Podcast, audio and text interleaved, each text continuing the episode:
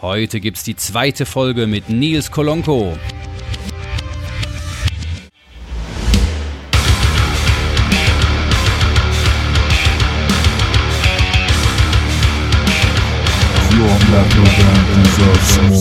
Da verschätzen sich halt ultra viele Musiker und, und werden dann zu so Heulern sozusagen. Ey, wie kann das nicht, weil mich keiner anleitet oder weil mir keiner hilft oder weil ich keine Kontakte habe.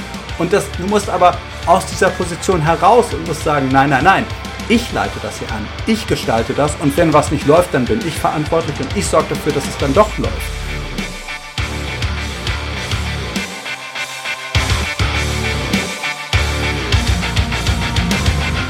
Herzlich willkommen bei The Band Show, dem Szene-Podcast für deine Metal- oder Hardcore-Bands. Ich bin dein heutiger Host Bernie und ich wünsche euch viel Spaß. Hallo, ihr Lieben. Heute wartet die zweite Folge, quasi der zweite Teil des Gesprächs zwischen mir und dem Nils Kolonko auf euch. Ihr habt in der ersten Folge schon geile Stories gehört, in der zweiten Folge, sozusagen der zweiten Stunde, die wir miteinander äh, verbracht haben, werden die Stories nochmal, legen wir nochmal ordentlich einen drauf, sag ich mal so, ja. Ähm, es wird mein Lieblingsthema Ausreden, äh, wird ganz im, klar im, im Fokus stehen, da werden wir uns sehr intensiv drüber austauschen.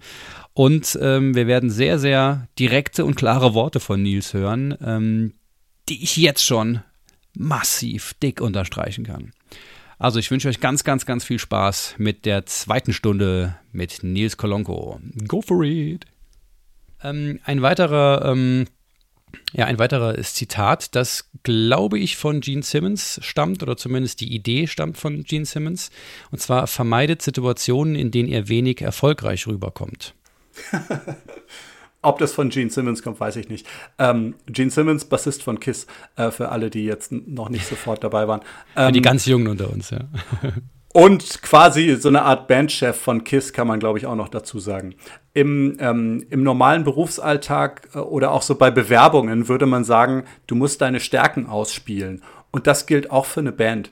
Ähm, und es ist halt eine gute Idee, wenn man sich darüber bewusst ist, worin man besonders gut ist als Band oder wo man besonders erfolgreich rüberkommt und in welchen Situationen man vielleicht nicht so besonders erfolgreich rüberkommt. Ähm, zu, es gibt so einen Musiker, ich habe leider seinen Namen vergessen, der hatte wohl mal eine ziemlich gute so Rock-Pop-Karriere in den USA am Laufen und dann hat er ein Video gedreht, also er hat eine Menge Videos gedreht, aber dieses eine hat seiner Karriere sozusagen das Genick gebrochen. Und so wie einige andere auch, ich komme gerade nicht auf den Namen. Ähm, das war so im Sinne von Rick Springfield, aber es war nicht äh, Rick Springfield, sondern irgendein so anderer äh, mhm. Rockmusiker aus den USA. Und ich dachte mir, na komm, ein Video, das kann doch so schlimm nicht sein und habe mir das angesehen, so wie offenbar auch viele andere bei YouTube. Ähm, da ist halt eine Rockband, die in so einer im Wesentlichen weißen Kulisse steht und dann fangen die Musiker irgendwann an, sich so zu knuffen. Also die, die stupsen sich so an mit, den, mit ihren Hüften und mit ihren Schultern und so und, und äh, also das, es kommt extremer Fremdscham okay. auf. Und ich würde ja. behaupten, dass das wäre so eine Situation, Profimusiker, ne? Also das war Aha. eine gute Band und so, ne? Aber in diesem Moment kamen die einfach sehr ungünstig rüber. Das war so eine Situation, wo die nicht besonders erfolgreich wirkten. Ähm, das kann ich mir bildlich oder noch vorstellen. Ein, äh, also, ne, und das ist jetzt vielleicht sehr offensichtlich, aber ich mach mal ein anderes Beispiel. Ähm, Dave Grohl von den Foo Fighters, ne, Schlagzeuger, also Sänger bei den Foo Fighters, aber eigentlich natürlich Schlagzeuger. Ähm, es gibt so ein Video von den Foo Fighters, da geht es darum, dass der so viel Kaffee trinkt. Und da haben sie so ein lustiges Video gemacht, wo es darum geht, dass der so viel Kaffee trinkt und dann immer noch schneller, noch schneller Schlagzeug spielt oder irgendwie sowas. So ein Witzvideo. Haben die mhm. irgendwie selber gedreht, wohl in einer lustigen Minute, keine Ahnung was.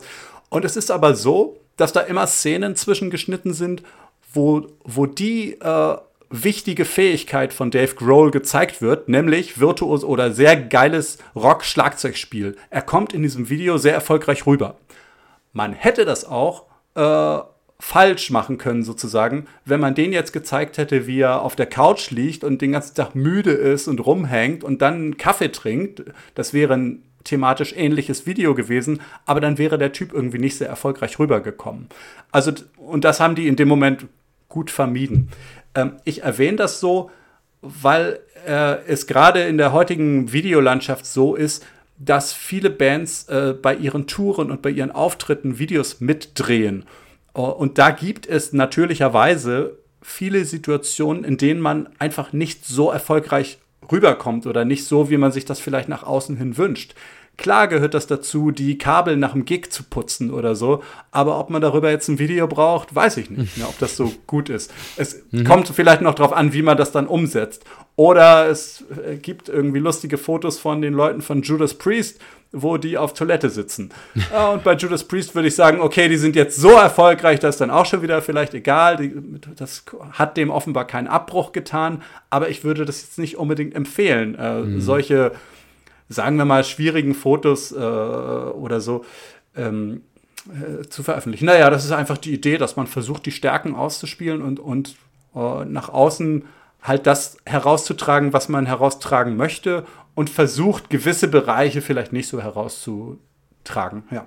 Was ja gerade im Umgang mit Social Media ähm, dann durchaus, äh, durchaus anzuraten ist, ja, wenn, wenn man sich nach dieser Prämisse ausrichtet, dass man halt nicht eben alles postet, sondern sich halt auch mal überlegt, okay, was, es gibt ja auch eine gewisse Wirkung, die ich damit ähm, damit ja anvisieren möchte und die dann auch automatisch kommt. Äh, und dann muss man sich halt auch überlegen, ähm, wie stelle ich mich eigentlich als Band dar und was hat das für mich für eine, für eine Auswirkung, für eine Konsequenz.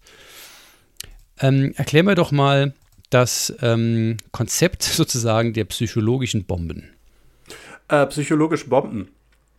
Es geht darum, sich selbst zu belohnen, wenn man entweder etwas erreicht hat oder auch sich selbst zu belohnen, wenn man sehr viel geleistet hat. Ähm, die Idee dahinter ist, einfach nicht auszubrennen, sondern die Idee dahinter ist, dass man wenn man etwas gemacht hat, das man sehr wichtig findet und was sehr viel Arbeit gemacht hat, dass man dann sagt, okay, du hast das durchgezogen, du wirst schon mal belohnt. Als Selbstmotivation, damit man weitermacht. Da muss man aber trennen, jetzt kommen wir zu einem anderen Thema, das äh, ist da auch noch, glaube ich, in den Notizen. Ähm, das ist die Unterscheidung zwischen einer Leistung und einer Wirkung. Ich habe gerade gesagt, man soll sich dafür, wenn man etwas geleistet hat, dann schon belohnen. Und das ergibt auch durchaus Sinn zu einem gewissen, also in einem gewissen Maße, sagen wir mal. Ja? Wenn man das jetzt nicht 30 Jahre hintereinander macht, für immer die gleiche Leistung, die zu gar nichts führt, ne, das wäre so ein Extrembeispiel, das ist vielleicht nicht so eine gute Idee. Aber wenn man auf etwas hinarbeitet und sagt, ja, heute habe ich wieder, keine Ahnung, zwei neue Songs geschrieben oder einen neuen Song geschrieben oder einen neuen Text geschrieben oder irgendein Ziel erreicht, dann die Belohnung. Was weiß ich, äh, ich gehe heute Abend eine Runde Minigolfen oder so oder was oder keine Ahnung, oder ich kaufe mir jetzt doch die, Konzer die Konzertkarte, für die ich eigentlich nicht so viel Geld ausgeben wollte. Okay, jetzt belohne ich mich und kaufe die trotzdem. Oder irgendwas anderes, wo, dass man sich selber etwas zufügt, also ganz bewusst so als Geschenk oder so, sich selber gibt, um sich selber unterbewusst zu motivieren.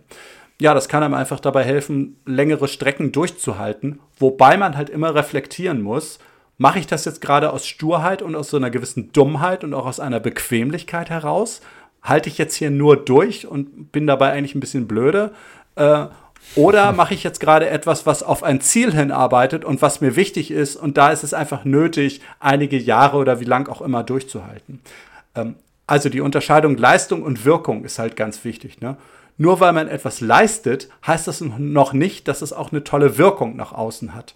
Ich habe vorhin in diesem Zusammenhang über Rammstein nachgedacht ähm, und äh, wenn man sich als Modell so vorstellt, wie gehen Rammstein in etwa auf Tour? Soweit ich weiß, haben die ungefähr 30 LKWs, sie haben eine riesen Feuershow, das sind äh, sechs Leute auf der Bühne und diverse Techniker, die das alles da äh, äh managen und konstruieren. Und äh, also Rammstein ist eine Riesenshow. Hat auch eine gute Wirkung und so weiter, aber die leisten mhm. schon mal. Also sagen wir mal, der Input ist ziemlich hoch.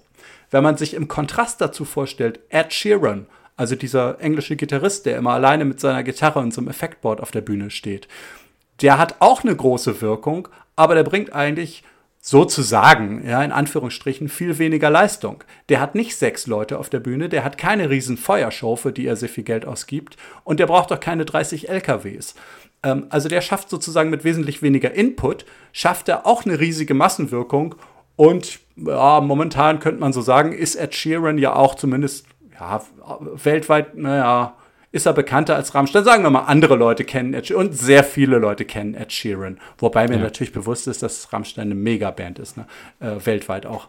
Ähm, Genau, aber das, so kann man vielleicht unterscheiden und so vielleicht auch manchmal abwägen und sagen, warte mal, ist das jetzt hier gerade ein Bereich, wo wir irre viel Arbeit reinstecken und es bringt am Ende gar nichts? Oder ist das ein Bereich, wo wir mit relativ wenig Aufwand sehr viel äh, Wirkung nach außen erzielen?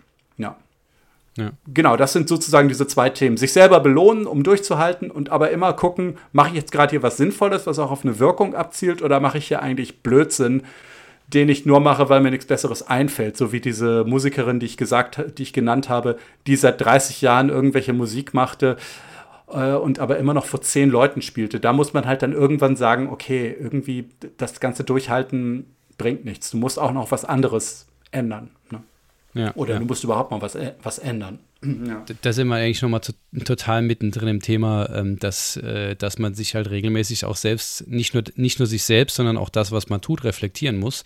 Wenn man das Ziel hat, sich weiterzuentwickeln, größer zu werden, äh, mehr Shows zu kriegen, mehr Platten zu verkaufen, mehr Streamings ähm, zu generieren, dann ist es einfach notwendig, immer mal wieder zu gucken, okay, wir haben jetzt im letzten halben Jahr das und das gemacht, was hat uns das eigentlich gebracht? Ja, gibt es ja vielleicht Dinge, die uns ja. gar nichts bringen, wo wir vielleicht vorher gedacht haben, ah, das da ist genau das Ding, was uns jetzt nach vorne bringt. Und äh, das Video haben sich nachher nur drei Leute angeguckt oder sowas. Also das, das finde ich total wichtig, kann ich aus meiner Perspektive immer wieder sagen.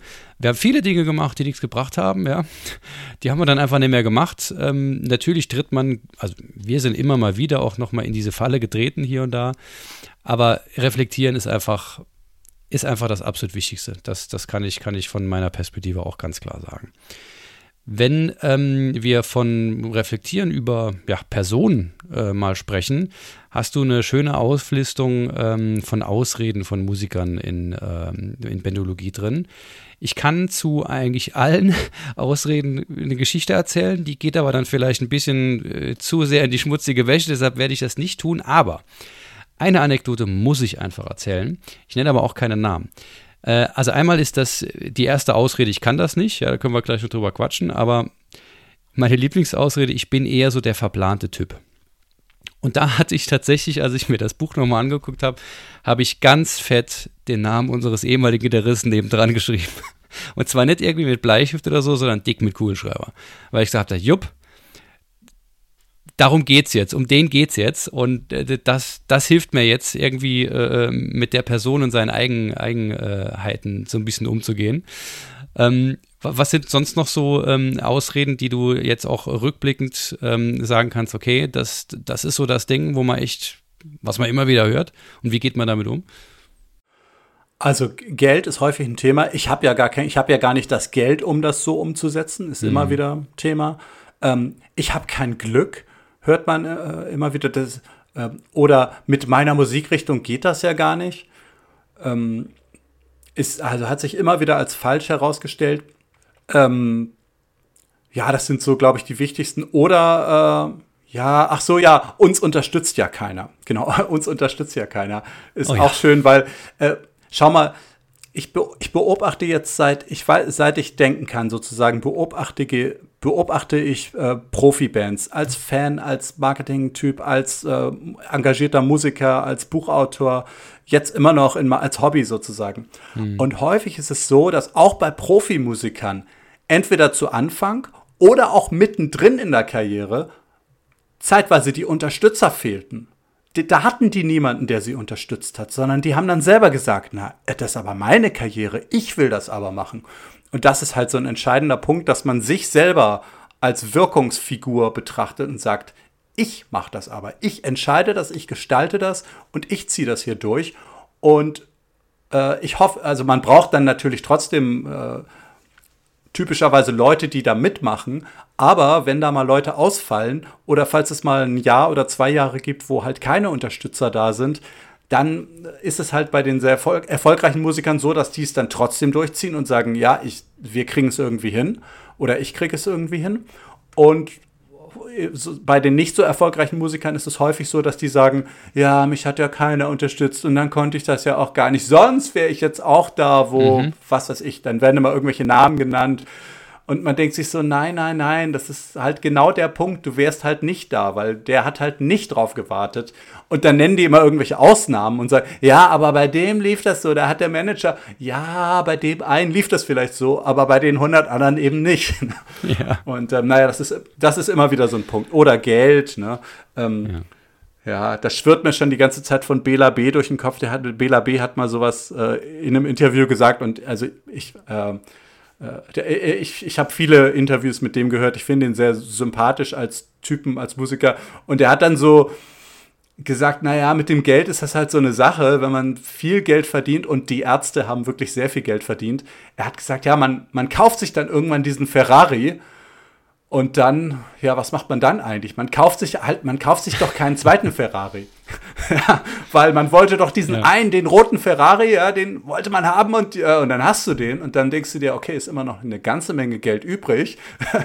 und was mache ich jetzt eigentlich? Ne?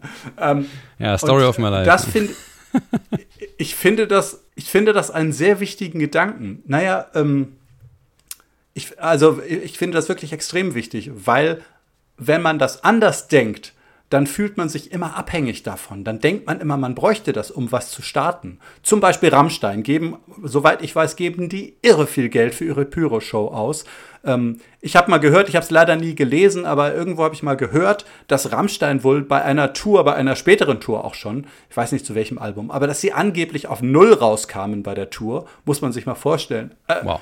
Weil die Pyro-Show und die Bühne und die ganzen Trucks und so weiter und die Leute die ganze Tour-Crew offenbar so teuer waren, dass es auf Null hinausging. Und ich, wie gesagt, ich habe es nur gehört, nicht gelesen, ja, aber ich dachte ja, so, oh Gott, selbst, selbst die Vorstellung, dass das so sein könnte, ich kann mir das vorstellen, dass es so teuer mhm. ist. Ähm, und klar brauchen die jetzt Geld. Aber wenn man sich mal Rammstein in der Anfangsphase ansieht und auch so ziemlich jede andere Band, da basteln die halt selber und nehmen sich selber ihr Werkzeug und schrauben mit irgendwelchen Metalldingern und mit irgendwelchen Flammenwerfern herum und machen trotzdem das, was sie als Rammstein definiert. Und, und wenn da irgendwo eine Flamme rauskommt aus einem selbstgebastelten, was auch immer, Blechbüchsen-Ding, dann ist das die Idee und dann ist da die Flamme. Ähm, hm. Und die haben halt nicht drauf gewartet, bis das alles bis zur Perfektion kommt und bis ein Produktdesigner da die geilsten Engelsflügel oder sonst was designt hat, sondern die haben halt selber losgelegt und haben gesagt, wir machen das jetzt hier, wir basteln das und bei uns auf der Bühne knallt es und explodiert es und das war ja ein Alleinstellung oder ist ein Alleinstellungsmerkmal von Rammstein.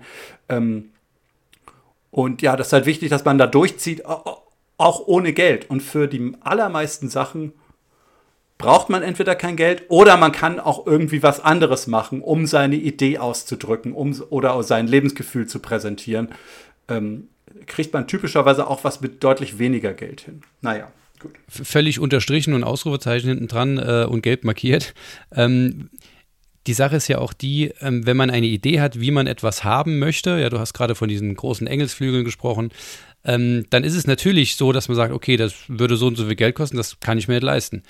Aber bis zu diesen Engelsflügeln hin gibt es ja ganz, ganz viele Zwischenschritte. Das heißt, man kann ja auch mal anfangen mit, weiß nicht, fällt mir jetzt nichts ein, mit irgendwelchen Dingen halt, die da, die zu diesem, die die Grundlage liefern, um eben dahin zu kommen. Ja, das heißt, es gibt immer die Möglichkeit, einen Schritt nach vorne zu gehen oder einen Schritt überhaupt zu gehen.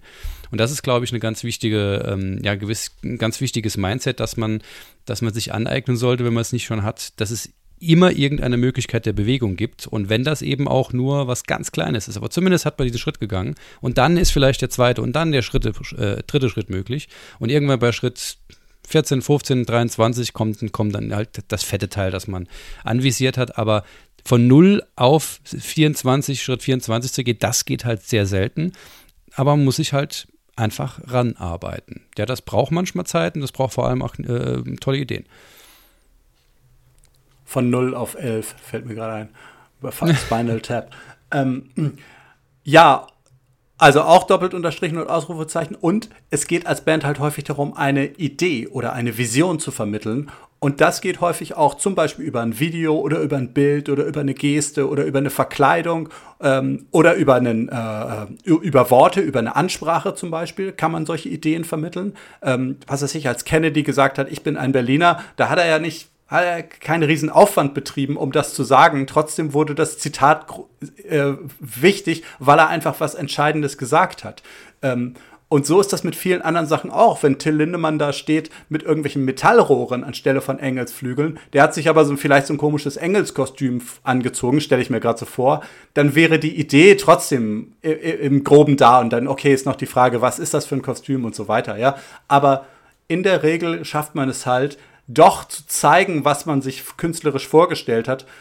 Auch wenn man, wenn dann, wie du sagtest, 14 Versionen später ist dann vielleicht die richtig coole Version da vorhanden und dann braucht man vielleicht auch Geld, um das so richtig umzusetzen. Aber ähm, da fehlt es halt häufig an, äh, da, da, da, begeben sich viele Leute schnell in die Position zu sagen, ja, wieso, das konnten wir jetzt nicht machen, das ging wirklich nicht, weil wir gar kein Geld hatten, das so und so zu machen. Mhm. Und dann denkt man aber, ja, ja, aber was anderes hättet ihr durchaus machen können. Äh, es, und es war einfach nicht richtig, das total in die Ecke zu schieben, sondern ja, ihr hattet jetzt keine 500.000 Euro parat, aber ihr hattet vielleicht 2000 Euro parat und die hättet ihr einsetzen können und sollen, habt ihr aber nicht gemacht. So, ne? und das sind häufig ja. so Punkte, wo ich so, wo ich in Gesprächen mit Musikern häufig schon dachte, mh, mm, ah, schwierig, ja. Ähm, na gut, okay. Ähm, übrigens, wo, das Thema Geld ist ja, kommt ja immer wieder auf bei Bands. Ich hatte mal eine Band in einem Coaching, das war für mich ganz fürchterlich. Ähm, und oh Gott, die haben mir erzählt, dass sie gerade 100.000 Euro angespart haben. Haben sie irgendwie, die hatten, die waren schon ein bisschen älter, Mitte 30 oder so und hatten alle ganz gute Jobs, waren eine Metalband. Ähm, und die hatten 100.000 Euro angespart und wollten jetzt von mir wissen, wofür sie das ausgeben sollen. Uh. Und dann saßen wir da in so einem Café in Berlin, das ist schon einige Jahre her, und, und, und ich saß da und sagte, ja, äh, also, aber ich sehe da ein ganz anderes Grundproblem. Ich finde eure Musik relativ langweilig. Ja, ich finde, das klingt irgendwie so nach so einem Durchschnitts-Hardrock und da würde ich jetzt mal gerne mit euch darüber sprechen, wie man diese Musik vielleicht. Nein, nein, nein, hieß es da. Nein, nein, nein, das ist gar nicht der Punkt, Nils, sondern der Punkt ist, wofür sollen wir jetzt dieses Geld investieren, damit wir diese Musik nach vorne bringen? Und ich habe gesagt, äh, nee, nee, nee, so rum funktioniert das nicht. Wieso denn? Du, du warst doch im, im Musikmarketing und, und so. Und dann habe ich gesagt, guck mal, jetzt stell dir mal vor, Du nimmst diese Band mit euch, ihr seht okay aus, ihr seid Mitte 30 und seid Männer, die Metal spielen und seht auch so aus. Mhm. Ja. Jetzt stellen wir uns mal eine Minute Video vor, wo man euch spielen sieht, im, vor einer schönen Kulisse vielleicht, weil ihr habt ja ein bisschen Geld. Und jetzt buchen wir euch Fernsehwerbung für 100.000 Euro. Das Geld ist vielleicht in einer Woche weg oder so. Ja? Mhm. Fernsehwerbung ist, ist teuer. Was glaubst du, hat das für einen Effekt auf eure Band? Äh, äh, ja, äh, Fernsehwerbung, ja, kann man die dann buchen? Ich sage, ja, klar kann man die buchen. Für Geld kannst du quasi, sowas kannst du für Geld kaufen. Aber die Frage ist doch, bringt dir das was, eine Woche Fernseh Fernsehwerbung auf RTL zu schalten? Oder wäre das vielleicht völlig rausgeschmissenes Geld? Und da kam die so ein bisschen ins Überlegen und so, ja, aber irgendwas muss ich doch davon kaufen lassen. Wir dachten an so einen Bandbus. Und so, ne? Und dann, und dann meinte ich, ja, aber jetzt, jetzt schau mal, ähm, wenn, du ein wenn du einen Bus mietest, äh, ist es vielleicht, äh, könnte viel besser für euch sein. Dann könnt ihr das dem Veranstalter vielleicht gleich in Rechnung stellen, könnt gleich sagen, guck mal, das kostet die Miete heute Abend, das hätten wir gern von dir zurück. Und wenn du so einen Bus kaufst, dann hast du den erstmal stehen und wenn du dann nur 20 Auftritte im Jahr machst, hast du trotzdem die gleichen Kosten. Ich weiß nicht, ob das Geld da so gut angelegt ist. Und außerdem finde ich eure Musik, nein, nein, darum geht es ja gar nicht. Ne, und so drehte sich das so ein bisschen im Kreis. Und ich habe und ich bin natürlich dann darauf ich habe natürlich darauf beharrt und habe gesagt, Leute, ich kann euch nicht sagen und werde euch nicht sagen, wofür, wofür ihr eure 100.000 Euro ausgeben sollt. Es ergibt überhaupt keinen Sinn, mhm. mich zu befragen, wofür ihr euer Geld ausgeben sollt, äh, wenn ihr dazu keine Vision habt, wenn ihr keine geile Musik dazu liefert, wenn ihr kein Lebensgefühl vermittelt, wenn ihr kein Entertainment an die Leute bringt, wenn die Leute euch nicht so geil finden, dann könnt ihr da auch mit Geld nichts dran ändern.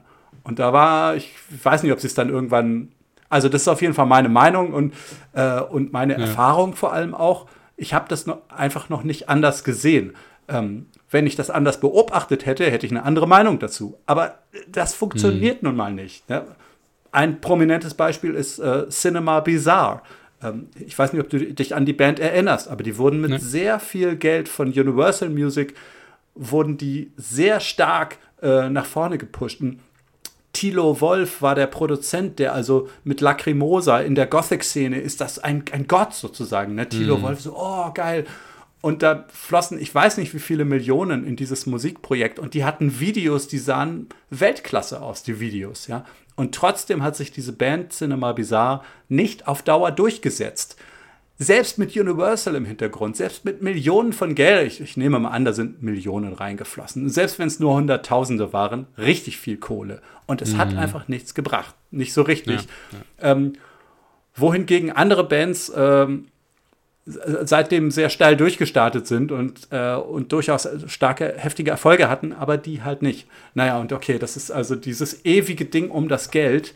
Es geht nicht primär um das Geld, sondern es geht darum, Ideen, Lebensgefühl, Entertainment zu vermitteln. Ja, okay, gut. Ich, ich hoffe, das Thema haben wir jetzt. Du merkst schon, dass mich reibt das emotional das so ein triggert dich auf. ein wenig, ja. Ja, weil man es einfach so häufig hört und man mhm. denkt sich immer so, ey Leute, wo habt ihr das denn mal beobachtet, dass mit viel Geld eine sehr unerfolgreiche Band zu einer sehr erfolgreichen Band gemacht wurde. Wo habt ihr das gesehen, bitteschön? Und wie häufig habt ihr das gesehen?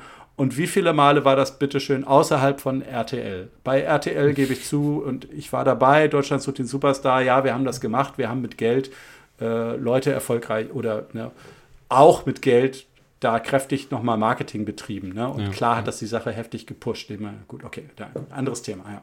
Aber für, ja, für Bands, wie gesagt. So. Ähm, ich würde zum, zum Thema ähm, Ausreden noch ein, äh, eine kleine, eine Abschlussausrede von meiner Warte dazu fügen, die mich immer wieder äh, quasi fast in den Wahnsinn treibt, die wir insbesondere hier im Saarland sich eigentlich immer wieder zu hören ist. Und das ist die Ausrede, um erfolgreich zu sein, brauche ich Kontakte. Also im, im Wording ist es so, ah ja, natürlich sind die erfolgreicher als wir, weil die haben ja, die haben ja die ganzen Kontakte. Also ich kann ja, ja, ja. es, ich, ich, ich kann kaum an mich halten, wenn ich jetzt sogar nochmal darüber rede, obwohl es vorbereitet ist, dass ich dir das sage, aber es ist der absolute Wahnsinn. Ja. Irre. Ja, und dann, ich glaube, ich, glaub, ich habe es im, im Bentologie-Buch geschrieben oder in einem der E-Books habe ich es geschrieben. Wenn man will, dann hat man diese Kontakte. Zumindest die meisten auf der Welt. Schau mal, wenn du ein Demo hast, also damals waren Demo-CDs relevant, heute wäre es ein MP3, ja, aber du, es gibt die Möglichkeit, auch heute noch, sich morgens ab 5.30 Uhr vor das Gebäude einer großen Plattenfirma zu stellen, in Berlin zum Beispiel. Es gibt die Möglichkeit, nach Berlin zu fahren und es gibt die Möglichkeit, vor dem Gebäude den Geschäftsführer der Firma abzufangen.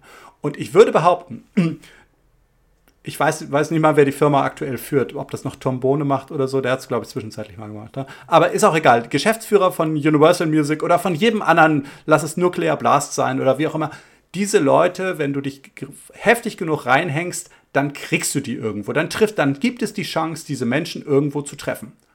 Und dann stellt sich mir aber die große Frage, was dann? Was gibst mhm. du dem dann in die Hand, was stell dir mal vor, du bist Geschäftsführer einer großen Plattenfirma und es geht darum, ob du in diesem Jahr, was, was machen die an Umsatz? Äh, 300 Millionen oder sowas, ja? Äh, ob du jetzt 5 Millionen mehr Umsatz oder 5 Millionen weniger Umsatz machst. Na, sagen wir mal solche Dimensionen. Das ist so in der Plattenfirma wäre das eine relevante Größe. 5 Millionen mehr oder weniger, oh ja, das wäre schon wichtig, ja?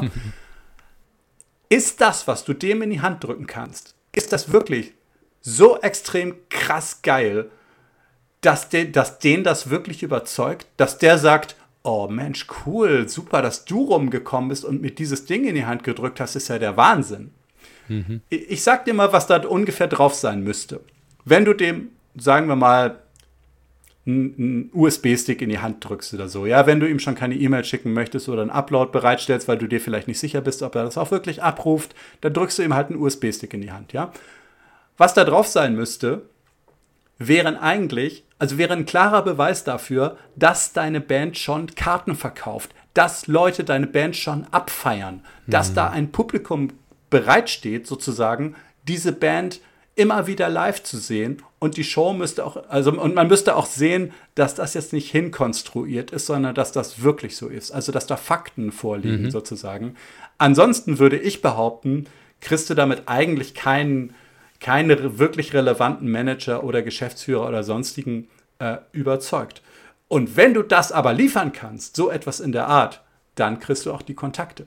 Ja, ist zumindest meine Behauptung und, und das, was ich so erfahren habe. Das Ding ist halt auch, weißt du, ich hatte in meinem Leben schon krasse Kontakte. Ja, also ähm, ich habe die, die wichtigen Entscheider getroffen in der Musikindustrie ähm, und habe bekannte Musiker getroffen und so weiter. Aber was willst du denn da machen? Also ich meine, weiß nicht, wir waren zum Beispiel, als ich ein Praktikum bei Warner Music gemacht habe, waren wir an einem Abend äh, los mit der Band von Kid Rock und auch mit Kid Rock und haben mit ihm abends in der Kneipe verbracht. So, da ist der Kontakt, da ist auch sein Management und so. Und dann, was aber dann, ja? Dann musst du wirklich das krasse Zeug dabei haben, ähm, um jemanden da zu überzeugen. Weil ansonsten läuft es ganz schnell darauf hinaus, dass man sagt, ey, cool, wir haben uns mal getroffen, wir haben mal ein Bier zusammen getrunken und er hat mal in unsere Musik reingehört, ja, der war mal bei einem unserer Konzerte, ja. Und dann läuft aber nichts weiter, mhm. weil diese, diese Kontakte, die sind ja auch nicht blöd. Das ist ja nicht so, dass du nur den Manager kennen musst von, keine Ahnung, Coldplay oder so und schon läuft alles in deinem Leben, sondern du musst ja dann auch noch liefern und zwar auch regelmäßig liefern, denn die Leute sind doch nicht blöde. Gerade wer als Manager so weit gekommen ist, der lässt sich da nicht irgendwie von irgendeinem fadenscheidigen Zeug äh, äh, sozusagen hinters Licht führen, sondern den musst du mit genügend Fakten auch überzeugen äh, und im Zweifelsfall auch über Jahre hinweg immer wieder überzeugen. Naja, und, und da, wie gesagt, da beißt sich der Hund in den Schwanz. Wenn du das wiederum kannst, dann kriegst du auch Stück für Stück ja. solche Kontakte. Ähm, ja, gut. Und äh, dazu muss man auch noch mal sagen, die Leute, die heute so berühmt und bekannt sind mit riesigen Bands, die waren es ja vorher nicht. Ja, das waren ja nicht immer die großen Manager, sondern es gab ja auch mal, man muss ja auch vielleicht einen Manager mal entdecken äh, und den dann vielleicht quasi in die Band holen und mit dem zusammenarbeiten und sagen, ey, dieser was ist ich, 20-jährige BWL-Student, der hat es irgendwie mehr raus als die anderen oder Informatikstudent oder wer auch immer oder auch gar kein Student. Mhm. Ähm, äh, der hat es so krass raus, den brauchen wir irgendwie als Manager für unsere Band oder so. Und vielleicht wird dann der ja der nächste Manager, zu dem alle hinstreben wollen. Ja, also verstehst du, wie ich meine? Es bringt ja nichts. Ja, ja, ja. Ne, berühmt, berühmte Leute zu kennen, ist sozusagen noch kein Eintritts, äh, noch kein Kriterium dafür, auch selber berühmt zu werden. Also du siehst, ich habe das auch schon mal gehört. Ja, sehr gut. Ähm, bei uns, also ich kenne das in erster Linie ähm, tatsächlich aus dem so, ja, Veranstaltungsbereich, äh, wo dann, ja, die spielen natürlich dort, weil sie da irgendjemand kennen. Auch das ist völliger Unfug.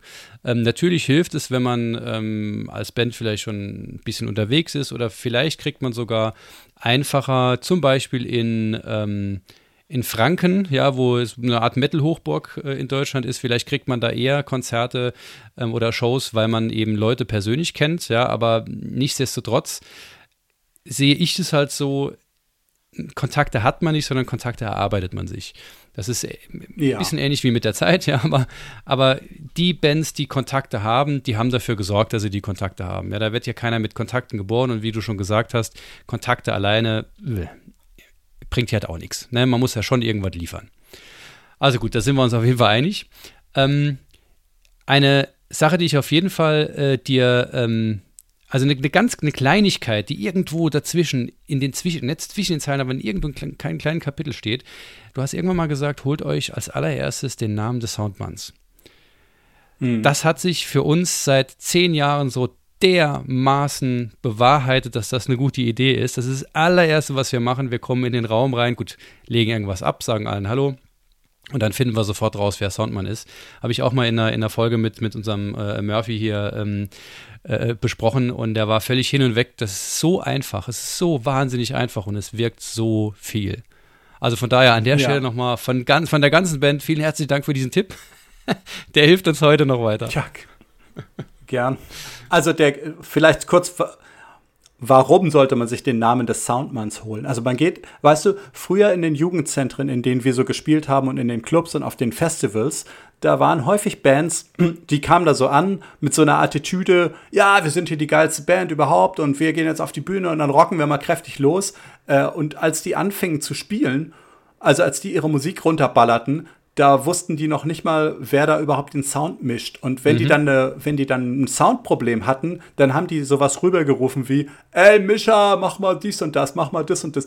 Und ähm, das, das wirkt halt so, also einerseits wirkt das relativ unprofessionell, weil man den Eindruck kriegt, aha, die Band, die kennt nicht mal den Typen, der am Mischpult steht, ist ja komisch, ja. Ich dachte, die wären hier irgendwie mhm. quasi, die wären so in der Szene oder wären hier zu Hause. Und zum anderen fühlt sich der Soundmann überhaupt nicht geschmeichelt. Der steht da und dreht die Regler mit seinem, also der bringt da sozusagen seinen Input für die Band. Ähm, und dann hat sich noch nicht mal jemand erkundigt, wie er überhaupt heißt oder so oder oder ihn mal, keine Ahnung, ihm vielleicht auch ein Bier mitgebracht oder sonst was, ja. Ähm, und übrigens, das Gleiche gilt natürlich auch für sämtliche andere Leute, die einem dabei helfen, so einen Clubabend super zu überstehen oder zu gestalten. Ähm, mhm. Yvonne Katterfeld sagte mal in einem Interview, dass ihre Managerin, also ihre damalige Managerin, äh, Veronika Jazombek, die hat ihr als erstes mal beigebracht, sie soll bis zum Namen der Toilettenfrau, soll sie alle kennen dort, weil auch die ist wichtig, die, ähm, die im Fernsehstudio oder wo auch immer die Toiletten reinigt. Äh, auch das braucht man, um diesen ganzen Kram am Laufen zu halten. Und das gilt auch für die Leute, die die Maske machen und für die Leute, die, keine Ahnung, Kabel schleppen, Gitarren rüberreichen, sonstiges. Ähm, die kannst du einfach nicht ignorieren. Und ich erlebe das oder habe das früher bei Bands erlebt, dass die mit so einer gewissen, gewissen Arroganz und Hochnäsigkeit durch die Gegend spazieren und sich eigentlich einen, Dreck dafür interessieren, wer da sonst noch alles äh, seine Höchstleistung eventuell bringt oder auch einfach nur eine, Le eine Leistung. Aber was alles nötig ist, um so ein Konzert zu machen. Vielleicht ist das auch ein interessantes Thema. Ähm, Bands verlangen ja immer, dass sie, die, die, lassen uns nicht spielen beim Konzert, äh, ist das gemein, die anderen durften spielen und wir durften nicht spielen. Naja, äh, da ist ja ein Gesamtzirkus am Laufen sozusagen. Das ist ja, es geht ja nicht nur darum, welche Band man jetzt einlädt, sondern es geht ja auch darum, dass man eine Bühne bezahlen muss, dass man eine Versicherung braucht und so weiter und so fort. Ähm, und, und daher ist, glaube ich, auch verständlich, dass das Konzertveranstalter entsprechend auswählen, wen sie da spielen lassen und wen nicht. Und auch die ähm, da finde ich es auch ganz schön frech, wenn man denen eine solche Doofheit unterstellt, dass man, dass man einem Konzertveranstalter unterstellt, ja, der lässt nur die Leute spielen, die er, mit denen er befreundet ist oder so. Das ergibt überhaupt keinen Sinn. Denn wenn er das machen würde, wäre das eine zumindest geschäftlich nicht so clevere Idee, mhm. sondern cleverer wäre, die Bands spielen zu lassen, die das Publikum rocken und die auch im, da, für mehr Getränkeverkäufe sorgen und die auch dafür sorgen, dass das Festival im nächsten Jahr wieder voll ist und dass alle begeistert nach Hause gehen und sagen, ey, ich war auf dem Festival und das war so geil. Das mhm. muss das Ziel sein von so einem Konzertveranstalter. Und der wird nicht, wenn, die meisten Konzertveranstalter werden deshalb nicht sagen, ja, ich lasse einfach die Leute auf die, die Bühne, die die mir beim gemeinsamen Biertrinken oder Grillfest am besten gefallen haben und die den besten Smalltalk betreiben können. Das wäre einfach eine äh, blöde geschäftliche Idee. Und ich finde es genauso blöd, sowas zu unterstellen und zu sagen, ah, die, die machen das nur mit ihren Freunden oder so. Ähm, vielleicht hilft das auch bei dieser Frankenfrage, die du aufgeworfen hast, mhm. mit den Kontakten. Und eine Frage, die ich doch, also so These, die ich in den Raum stellen möchte, Warum haben denn die anderen Leute die Kontakte? Wie kam es denn dazu? Hat man da mal mhm. nachgeforscht? Wie kam es jetzt mal wirklich zu dem Kontakt? Ähm, denn häufig ist es so, dass die Bands, die mehr unterwegs sind, die mehr machen, die einfach krasser dabei sind, die haben komischerweise immer die Kontakte. So kenne ich das zumindest. Das sind immer die, wo man, ah, okay, okay, die haben schon wieder die, ah, den haben die auch kennengelernt. Ach so, okay, ist ja interessant. Ne? Ja. Ähm, naja, okay, gut. Und, und ich finde gerade dieses, was du gerade angesprochen hast, alles, alles mit diesen, diesen ganzen Menschen, die dafür ähm, ja zuständig sind und einen sehr, sehr großen Einfluss darauf haben, dass ein Abend zu einem Erlebnis wird, ja. Hier geht es ja um Menschen und genauso geht es, wenn man Kontakte ähm, generiert und die auch äh, nachhaltig zur Verfügung stehen, geht es ja auch darum, dass es alles Menschen sind. Ja, wenn man sich, äh, wir haben so ein, so ein kleines, kleines Motto hier bei The Band Show, sei einfach kein Arschloch. Und das ist halt mhm. beim Kontakte finden halt wahnsinnig wichtig. Auch hier, wenn man sich wie ein Arschloch verhält, dann kann man so viele Leute treffen, wie man will, aber daraus entstehen noch keine Kontakte und sicherlich keine Beziehungen, mit denen man äh, später irgendwie arbeiten kann. Und ich finde, dieses, ähm, dies, dieser Aspekt äh, rundet das alles nochmal noch mal sehr, sehr schön ab. Deshalb würde ich jetzt auch nach äh, sehr, sehr langer Zeit, die, die wir jetzt miteinander gesprochen haben, dafür erstmal vielen herzlichen Dank, ähm, so eine kleine, das kleine bisschen abrunden zu etwas, was du, was wir ganz ähm, ja, relativ zu Beginn gesagt haben, nämlich der erste Erfolgsfaktor oder Key-Faktor für den Erfolg einer Band. Das beste Team gewinnt.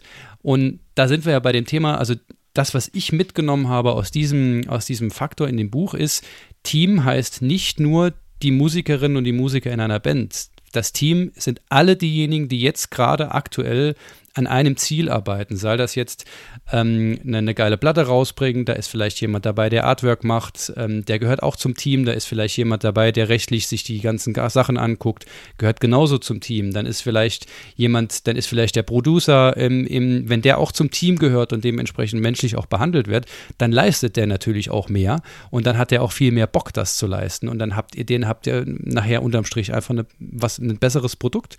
Von daher dieses Team sehe ich auch genauso bei einer Show. Da ist auch ein ganz, ganz großes Team mit den Leuten, die Kabel tragen, mit der Putzfrau, mit denjenigen, die an der Kasse stehen und so weiter und so fort. Das ist ein Team, das gemeinsam dafür sorgt, dass die Leute, die da reinkommen, ihr Geld bezahlen, nachher zurückgehen und sagen, holy shit, das war richtig geil. Das mache ich jetzt nochmal. Ich finde die, Band, äh, find die Band geil, ich finde die Location geil, finde alles geil. Das ist, das ist für mich so das eigentlich das absolut Wichtigste.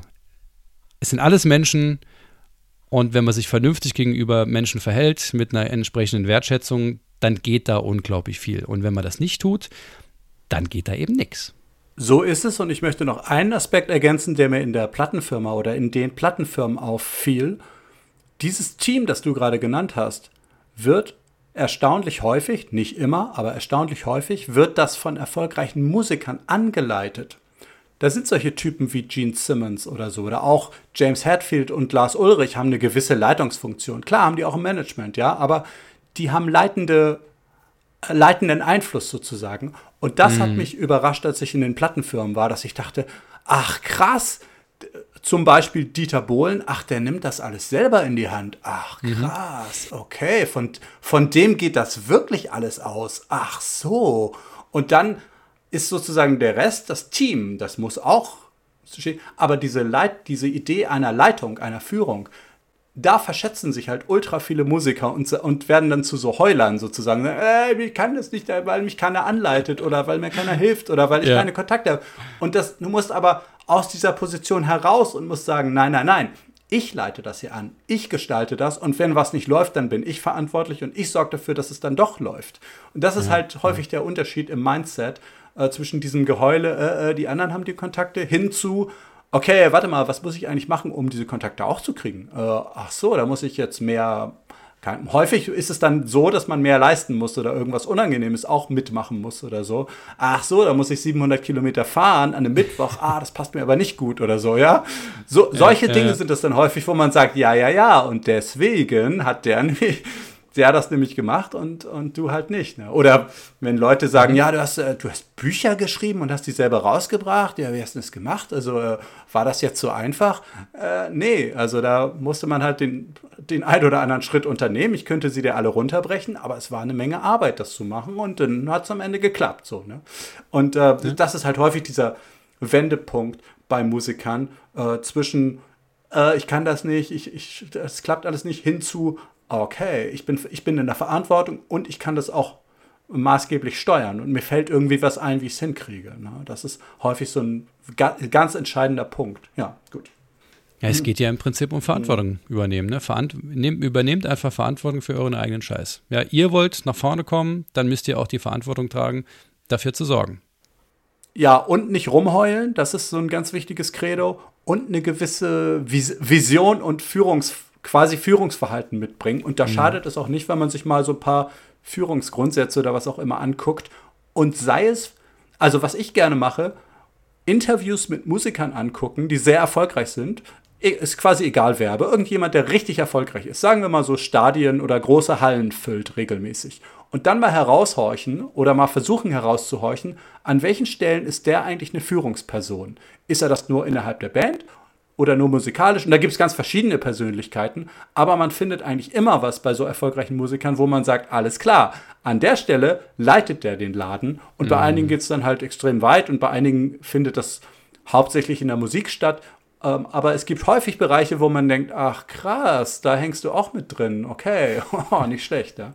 Ähm, äh, mich hat es einige Male überrascht und vielleicht lässt sich ja äh, der eine oder die andere davon inspirieren. Ähm, da mal drauf zu horchen und das mal zu untersuchen. Übrigens, ein anderer Tipp ist mir noch eingefallen. Mhm. Falls jemand gerade da sitzt und mit einer Band sagt, wie erfolgreich ist denn das jetzt hier oder, oder wie soll es denn eigentlich mal werden? ich finde es sehr hilfreich, Bands zu vergleichen.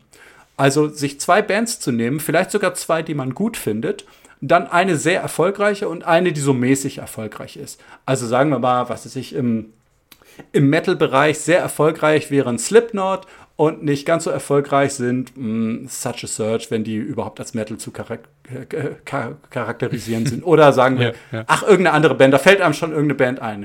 Äh, also irgendeine findet man da schon so, ne? Äh, Entschuldigung, äh, jetzt an, an die ehemalige Band Such a Search. Aber wenn man ja. die dann vergleicht und man sagt, okay, was liegt hier vor, was für Gitarrenmelodien haben die, was für Refrains haben die, was für Texte haben die, was für ein Lebensgefühl vermitteln die, was für eine Bühnenshow haben die? Und man vergleicht das mit, dem, mit den Sachen der anderen Band, dann kann man häufig feststellen, ach so, das könnten Gründe dafür sein, weshalb die eine Band so mhm. erfolgreich ist. Und das könnten Gründe dafür sein, weshalb die andere Band nicht so erfolgreich ist. Die Idee, die da auch hintersteht, ist, dass ich irgendwann gedacht habe, ey, warte mal, äh, es hängt nicht nur vom Glück ab, ob eine Band erfolgreich wird oder nicht, sondern da kann man Kriterien benennen und man kann sagen, nein, nein, nein. Was ist ich, Guns N' Roses sind so erfolgreich, weil sie Mitsing-Songs gemacht haben mit einem Rock Drive oder was auch immer, einer coolen Leadgitarre. Oder da, man kann auf jeden Fall Kriterien benennen, dass man sagt, die Stimme des Sängers, die klingt so unverwechselbar krass, ja. Ähm, da, das wäre so. Und so kann man das bei fast jeder Band benennen, bei Rage Against uh, the Machine oder bei Red Hot Chili Peppers oder welchen Bands auch immer. Man findet diese Faktoren, finde ich, und kann sagen, ja, ja, stimmt, das ist schon ein Grund, warum die erfolgreicher sind als eine andere Band, die vielleicht nicht so extrem erfolgreich ist. Ich habe zum Beispiel mal so gedanklich die Foo Fighters verglichen mit den Deftones. Deftones sind eine sehr bekannte Band und die spielen auf Festivals und haben eigene Touren und sehr erfolgreich. also Deftones ist eine weltweit erfolgreiche Band so. Aber die Foo Fighters sind nochmal um ein Vielfach, Vielfaches erfolgreicher. Und jetzt kann man halt, zum einen kann man sagen, will ich das oder will ich das nicht? Ne, das kann man erstmal entscheiden und kann sagen, will ich überhaupt Foo Fighters oder finde ich das eigentlich so ätzend, ich muss auf jeden Fall Deftones machen, ja.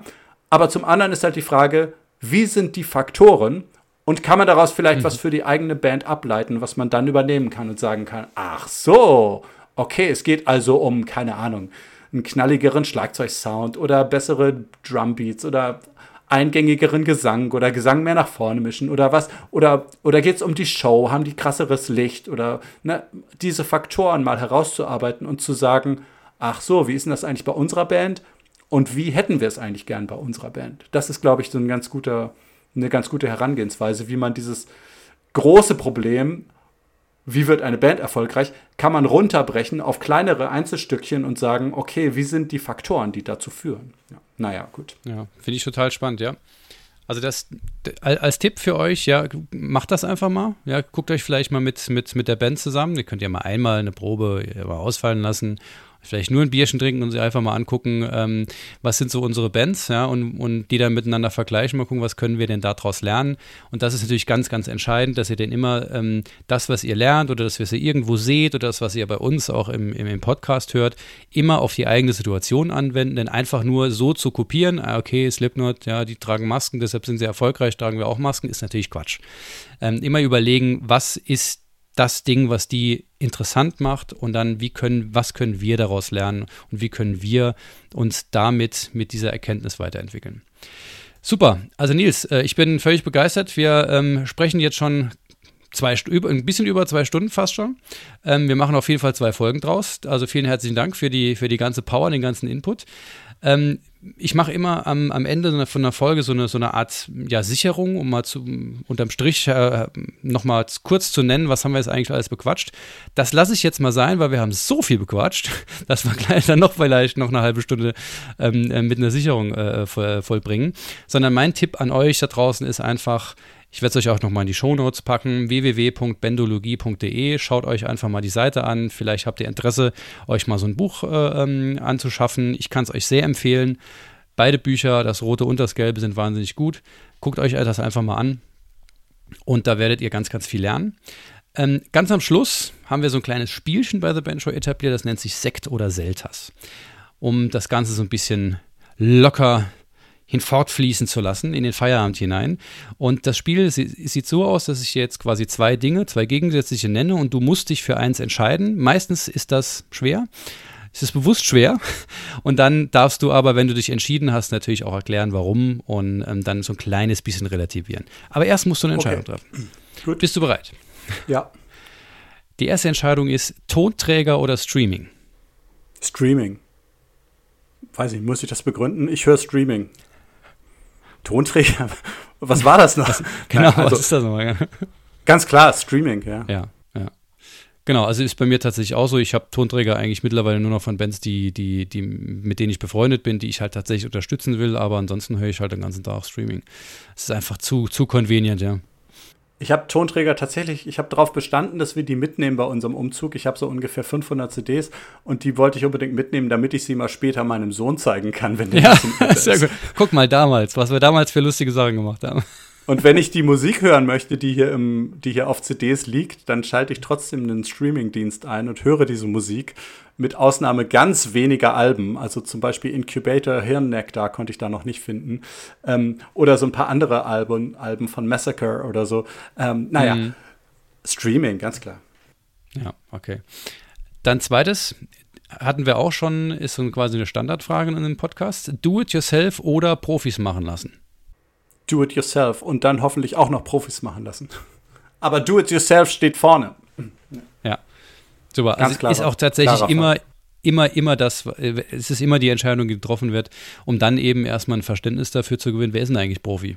Naja, ganz wichtig auch, ich finde, das schließt sich nicht aus. Also weißt mhm. du, mir haben die Leute häufiger mal gesagt, mit deinem Buch, da propagierst du ja, dass man alles selber macht. Nein, mache ich überhaupt nicht, sondern ich propagiere, dass man Sachen selber in die Hand nimmt und selber anleitet und selber in die Wege leitet. Aber mhm. das heißt bei weitem nicht, dass man alles selber machen sollte. Das wäre ja Wahnsinn, wenn man versuchen würde, vom Coverdesigner bis zum Lichtdesign, Sounddesign, äh, Bühnentechnik, kannst du sich im, im Extremfall Verstärker selber bauen. Nein, nein, nein, nein, nein. Natürlich braucht man Profis, aber der Gedanke muss vom, von, von dir sozusagen ausgehen, wenn du die Karriere machen willst. Also do it yourself und dann mit Profis zusammen, mit Experten, könnte man vielleicht sagen, mit Experten was zusammen machen. Ja.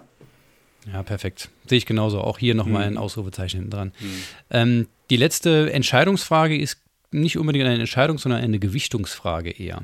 Das heißt, ich möchte dich jetzt um eine prozentuale Gewichtung bitten, wenn man mal ähm, das Bandleben in zwei Dinge unterteilen möchte. Und zwar einmal in Business versus Kunst schaffen, also Business machen versus Kunst schaffen. Wo würdest du sagen, wie viel, wie ist da die prozentuale Gewichtung?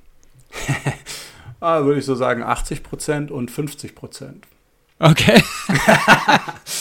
Naja, ähm, also ich habe gerade überlegt, ob ich jetzt sage zweimal 100.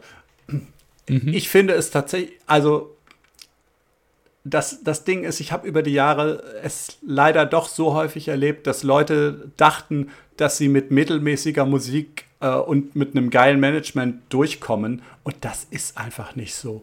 Du musst mhm. ein also geradezu geniales Produkt im Musikbereich anbieten, weil du dich gegen eine solche immense Konkurrenz durchsetzen musst. Äh, wir hatten vorhin über die Autoindustrie und, und, Musikindustrie gesprochen und jeder weiß es, in der Musikindustrie hast du einen irren Konkurrenzdruck. Es gibt so viele Bands, die quasi alle das Gleiche bieten äh, und irgendwie musst du es schaffen, mit dieser, mit, diesem, mit dieser Kunst, die du da machst, aus der Masse herauszustechen. Deswegen würde ich sagen, 80 Prozent sind dann schon Kunst. Und dann musst du eigentlich überperformen, also über die 100 Prozent hinausgehen, äh, die ein normaler Mensch so sieht und musst dann noch sagen, okay, wenn ich diese krasse Kunst am Start habe, dann übernehme ich auch noch gewisse Leitungsaufgaben oder auch ganz konkrete äh, Aufgaben, wie zum Beispiel ich book die Band selber oder ich, ich bastele die Bühne oder Bühnenelemente selber oder ich bastele, bastele die Lichtshow selber oder ich veranstalte das Konzert selber. Äh, das wären ja Sachen, die so im Bereich Management einzuordnen wären.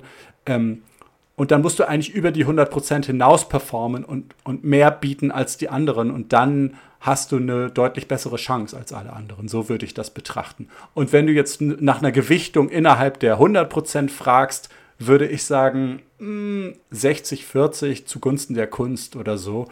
Wobei man das auch nicht so sagen. Ich würde fast schon sagen, wer das so in seinem Kopf gewichtet und so betrachtet, der sollte das lieber gar nicht machen. Der sollte so wie ich BWL studieren. sehr gut, sehr gut. Perfekt. Das, das, ne, das nehmen wir ganz genauso. Ja, das ist eine, ist eine sehr, sehr schöne Aussage. Stell dir mal Prince vor. Zum Beispiel Prince ist so ein Typ. Ne? Wenn du den nach mhm. sowas fragen würdest, dann würde der dir irgendwas Verrücktes antworten, weil der Künstler ist. Und das ist auch richtig so, dass er das so ist. ja. Und bei vielen anderen auch. Wenn du, stell dir mal vor, du würdest diese Frage Corey Taylor stellen von Slipknot, dann würde der dir irgendwas, würde er dir erzählen, aber er würde nicht diese Frage mit, mit einer genauen Bewicht, mhm. Gewichtung beantworten, mhm. weil der nicht so denkt. Und das ist auch gut so, dass ja. der so ja. nicht denkt. Das soll sein Management, das soll so denken wenn sie, wenn sie wollen. Ja, ja, ja. ja. Sehr gut. Nee, perfekt. Ähm, dann haben wir quasi, quasi It's a Rap. Ja. Wir, sind, wir sind durch. Ich danke dir ganz herzlich. Äh, möchte dir natürlich auch noch die Gelegenheit geben, ähm, irgendein letztes Statement abzugeben, irgendwas loszuwerden, was du noch loswerden willst. Gibt es da noch irgendwas, was du gerne in den Äther schicken würdest? Vielen Dank für die Einladung und macht weiter Musik, so wie es euch gefällt. Und wenn ihr besonders erfolgreich werden möchtet, dann empfehle ich euch, dass ihr euch damit beschäftigt, wie man denn erfolgreich werden kann. Und da gibt es im Musikbereich eine Menge Quellen. Und ähm, eine davon ist Bentologie. Es gibt aber auch diverse andere Quellen. Und es ist auf jeden Fall eine gute Idee, das mal, das mal sich damit intensiv zu befassen. Und dann findet man typischerweise auch Lösungen, wie man da weiterkommt in dem Bereich. Ja, naja, und ansonsten alles Gute äh, für euer weiteres Band-Dasein. Ja, super. Vielen Dank dir, Nils. Ähm, vielen Dank euch fürs Zuhören. Ähm, wie immer gilt, wenn ihr uns bei Spotify und Konsorten eine Bewertung hinterlassen könntet und möchtet, dann würde uns das sehr weiterhelfen. Wir machen das alles nur für den Spaß. Und je mehr Leute davon äh, Wind bekommen, das sich anhören, desto besser entwickelt sich unsere Band- und Musikszene auch weiter. Von daher teilt es sehr gerne, wenn ihr da Spaß dran habt und bewertet uns. Und ansonsten ähm, ja, hören wir uns in der nächsten Folge. Ich wünsche euch einen wundervollen Morgen, Abend, Nacht, wann auch immer euch das anhört. Und äh, macht weiter so. Cheerio.